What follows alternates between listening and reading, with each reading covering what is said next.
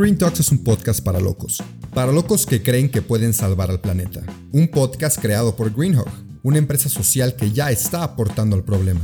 Nuestro reto es informarte de la situación de manera concisa y sin contaminar. El tuyo, ser parte de la solución. Al micrófono unos ambientalistas en serie, que te estaremos acompañando todos los jueves, haciéndote más verde plática con plática. Así que, vamos a empezar.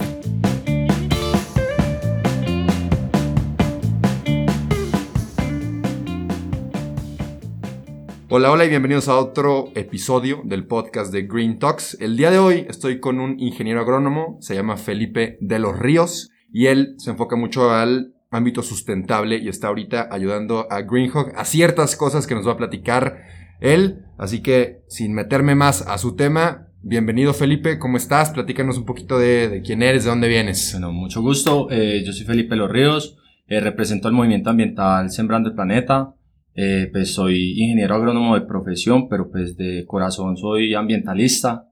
Y pues en este momento me estoy dedicando a ayudar a Greenhawks en la reforestación de la presa San José, eh, pues ya que pues hay que hacerlo consciente, eh, no solamente plantar por, por plantar, eh, es hacer las cosas bien desde el principio porque han habido problemas con eh, reforestaciones anteriores de otras personas y pues la idea es poderlos llevar a, a que todas estas actividades que realicemos lleguen a, a su meta. Oye, ¿y, de dónde eres? Porque escucho ahí un acentillo. Ah, listo, yo, yo soy de, de Cartago, Colombia. Ok. Sí. ¿Y qué eres por acá en México? No, pues eh, ando eh, pues, conociendo eh, por un lado, por el otro lado pues estoy con mi hermano que hace seis años vive acá y me vine con mi mamá, mi hija. Ya, ya. Muy bien, muy bien. Pues un gusto tenerte por acá. Bienvenido aquí a nuestro lindo país. Y a ver, quiero platicar un poquito del... Mencionas que estás ayudando a Greenhawk a hacer las reflexiones bien porque se pueden hacer mal. No solamente ir a plantar árboles por plantar árboles. ¿Cómo está eso? ¿Cómo lo haces mal? Bueno, se puede hacer mal de, la, de muchas maneras. Eh, pues estamos hablando de que eh, pues, donde vos vayas a sembrar es un ecosistema. Y pues esos ecosistemas han sido intervenidos por el hombre y se han venido afectando pues por el tema de la urbanización, por el tema pues de la contaminación. Entonces la idea es que eh, es recuperar el ecosistema hasta donde más se pueda, pues como eh, las especies que se han perdido, volverlas a, a llevar a, a, la zona, porque pues no solamente estamos hablando de árboles, sino también estamos hablando de la fauna allá, de todos los animales que, que habitan y coexisten con, en estos ecosistemas.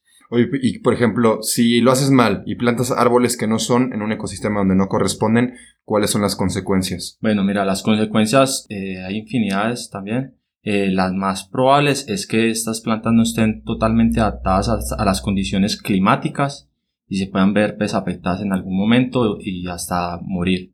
También como a la presión por plagas y enfermedades, si en algún momento se llegan a presentar, lo más seguro es que estas especies de árboles o de plantas que sembremos que no son nativas van a sucumbir sobre, sobre las plagas y también van a morir y también pueden atraer plagas que les van a hacer daño a las especies que son nativas y son endémicas de, de acá. Ok, entonces no, no te pongas a plantar si no sabes bien qué onda con el ecosistema que te estás metiendo. Es una responsabilidad muy grande, pues la verdad.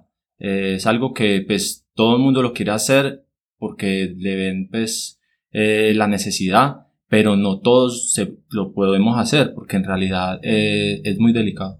Es muy delicado, sí, sí. ¿Y cómo lo haces bien entonces? Bueno, la idea de hacerlo bien es como investigar acerca de la zona donde vamos a, a llevar estas plantas, de qué plantas existieron, qué plantas ex existen también, porque pues a veces no se acaban del todo.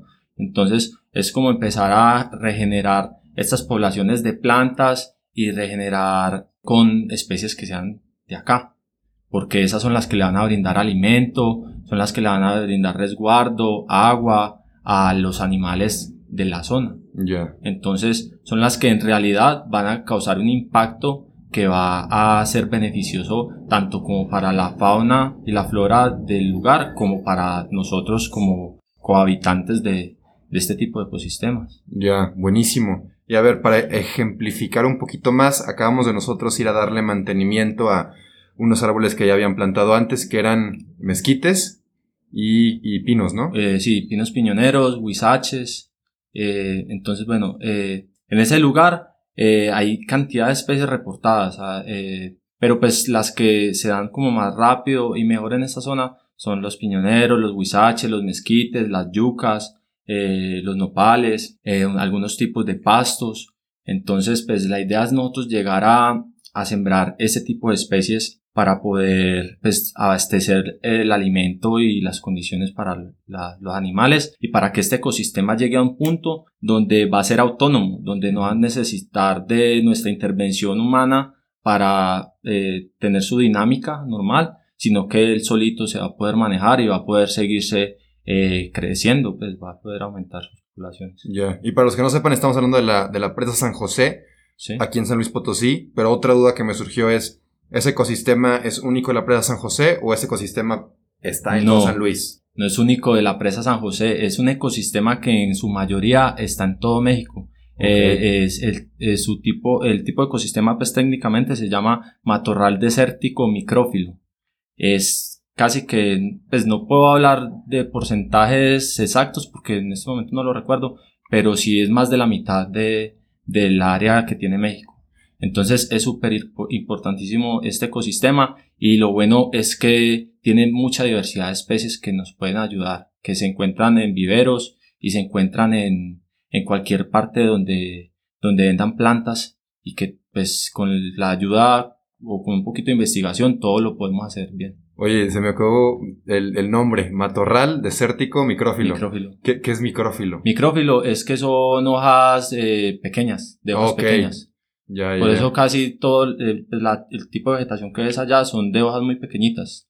Porque normalmente están como adaptadas a las temperaturas bajas, a los vientos fuertes. Pues tienen su, su porqué, se, se dan así. Es más que todo como por adaptación a las condiciones climáticas. Y a ver, voy a usar una, una una parte que es un poquito más de consejos. Si no eres ingeniero agrónomo o ingeniera agrónoma y no sabes al 100% de esto, yo diría que uno sería lo que hicieron Greenhawk, buscarte a ti, que sí sabes y hacerlo bien. ¿Qué es, ¿Cuáles serían otras opciones? ¿Dónde investigar? ¿A quién preguntarle para que tú pudieras saber más del tema y poder hacer las cosas bien? Bueno, yo, yo opino, pues si digamos yo no hubiera estudiado mi carrera, pero se, quisiera ser ambientalista, pues me enfocaría en la parte de, pues, de, las universidades, en, en, las personas que se dedican a esto, tanto en los viveros, hay personas muy capaces de, así no sean profesionales, saben mucho del, tema. Incluso yo cuando llegué aquí a México no sabía mucho de, de las condiciones de acá y de, de sus ecosistemas, no, no tenía mucha idea. Pero pues eh, en solamente dos semanas de estar indagando, investigando, eh, ya tengo las ideas claras y, y porque también tenía el concepto claro de, de qué era lo que hay que hacer, que es más que todo es llegar a investigar con los que saben, o con los libros, o con la, o con la literatura. Es como todo, ¿no? Investiga primero del tema que quieras dominar. De todo. Y luego lo aplicas, ¿no? Sí, sí, Ok, perfecto, perfecto, Felipe. Pues me, me parece muy, muy, muy interesante todo este tema y también un poquito más yéndonos a cómo llegaste tú con Greenhawk, igual es otra duda que me surge. ¿Cómo fue que tú te topaste con ellos y empezaron a trabajar junto, tu fundación y la de ellos? Ah, bueno, pues mira, mi hermano les ha colaborado a, eh, a Greenhawks con, con fotos de, de, de las prendas. Ok. Pues, él es como una especie de, de, de modelo, por decirlo así. Entonces me dijo pues que tenían ustedes este tipo de, de responsabilidad ambiental y que querían hacerlo de una manera más eficiente y pues yo le dije a él, no, pues eso es lo que yo, lo que yo hago en Colombia y lo que yo quiero hacer en todo el mundo. Pues dime que, contáctame con ellos, ¿qué hacemos? Y pues así conocí a, a, Jorge y pues ya empezamos a, a, cuadrar actividades y todo y pues les ha parecido que es conveniente lo que yo les explico y, y lo estamos aplicando en este momento. Claro, y, tiene todo el sentido. Digo, si ellos se dedican, o si Greenhawk se dedica a la reforestación, pues tener a alguien que sepa del tema para hacerlo bien. No, hombre, buenísimo, buenísimo. Ya para, ya para ir cerrando, Felipe, me ha parecido muy interesante todo este tema. Siempre a todos mis invitados les, les pido algún, algún consejo, pero no tiene que ser del tema específicamente. Un consejo de vida que crees que le pueda servir a mí o a alguien más. Bueno, un consejo de vida que yo veo con respecto a la problemática ambiental, porque sí me parece muy importante para todos, pues nuestro futuro y el futuro de nuestros hijos. Yo creería que todos tenemos que tener cierta responsabilidad a la hora de comprar, de comprar cosas. El consumismo está acabando con los recursos del planeta. El consumismo nos está llevando cada vez más al abismo, eh, nos está trayendo ya enfermedades como las que hay ahorita y pues el tema de la contaminación es un tema que se ha dado muy aceleradamente y en muy poco tiempo va a poder llegar a, devastar la, la, humanidad. Y pues en realidad los más afectados no van a ser la, la, los seres vivos de la tierra, pues los animales, las plantas, ¿no? Los más afectados somos nosotros, los seres humanos. Entonces, pues sí, es un pequeño consejo a que la gente compre lo necesario, que utilice lo necesario, que se fije muy bien en que cada producto tiene un valor ambiental, un valor que de ahí, pues, con ese, para hacer ese producto tuvieron que haber utilizado agua, tuvieron que haber utilizado energía, tuvieron que haber producido carbono, bueno, muchas cosas se derivan de cualquier cosa que nosotros compremos, incluso como la joyería, tema de la minería, el delicado, el tema de, digamos, de, de los, de los coches, que combustible, todo, entonces como procurar ser un poquito más responsables con todo lo que, lo que hagamos. Eso fue todo por hoy, pero no te apures, estaremos de vuelta el próximo jueves en todas las plataformas. Si te gustó, te informó o te caímos bien, comparte este episodio. El planeta y quien lo escuche te lo van a agradecer. Nos vemos la próxima semana.